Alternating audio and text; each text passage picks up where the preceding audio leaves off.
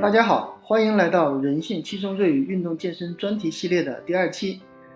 在本期的播客中，我将与大家分享关于贪婪与运动健身的观点和经验。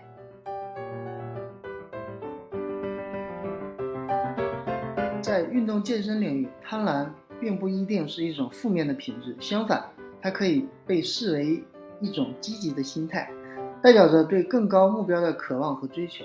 贪婪驱使着我们不断的超越自己，寻求更多的力量、进步和成就。当我们渴望变得更强大、更健康，贪婪心态成为了我们的动力源泉。它让我们不满足于现状，而是努力追求更高的水平。无论是在力量训练、有氧训练，还是灵活性训练中，贪婪心态激发着我们更努力的锻炼。通过贪婪的心态，我们能够超越自我设限，挑战自己的极限。它让我们愿意付出更多的时间，不断追求更高的目标和成就。贪婪心态激发了我们的潜力，推动我们不断进步。当我们拥有贪婪的心态时，我们对自己的表现和成果充满了渴望。我们不满足于现状，而不断追求进步和突破。贪婪心态激发了我们更努力地进行训练。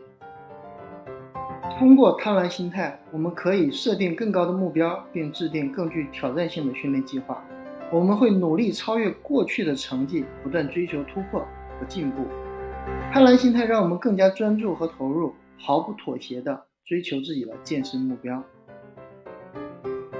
贪婪心态还可以帮助我们建立坚毅和毅力。面对困难和挑战时，我们不退缩、不放弃。而是更加坚定自己的追求目标。贪婪心态让我们具备了战胜困难的决心和毅力，无论什么都要坚持下去。谈了这么多贪婪的积极影响在运动健身领域，那么如何根据个人能力和目标设定合理的贪婪度，来制定可持续的训练计划呢？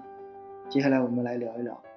在追求贪婪心态的同时，我们也要学会管理和平衡这种心态，以确保持久的健身成果和身心的健康。以下呢是一些关于管理和平衡贪婪心态的建议和方法。首先，我们了解自己的能力和目标，每个人的身体状况和目标都不同，因此在设定贪婪度的时候，需要考虑个体差异，了解自己的身体状况。健康情况和运动能力，帮助适合自己的目标水平。其次，制定可持续的训练计划。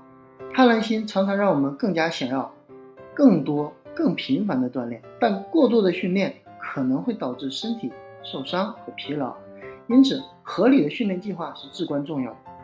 考虑到身体的恢复和休息时间，合理安排每周的训练量和强度，确保身体有足够的时间来恢复。此外，注意身体的信号和需求。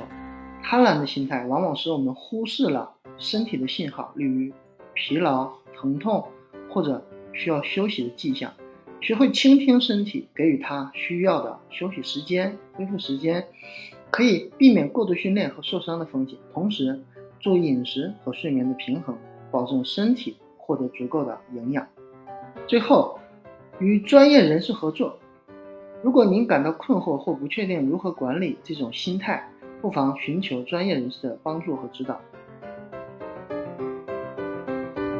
感谢大家收听本期的播客，希望通过这个话题的探讨，能够为大家提供新的思考和启发。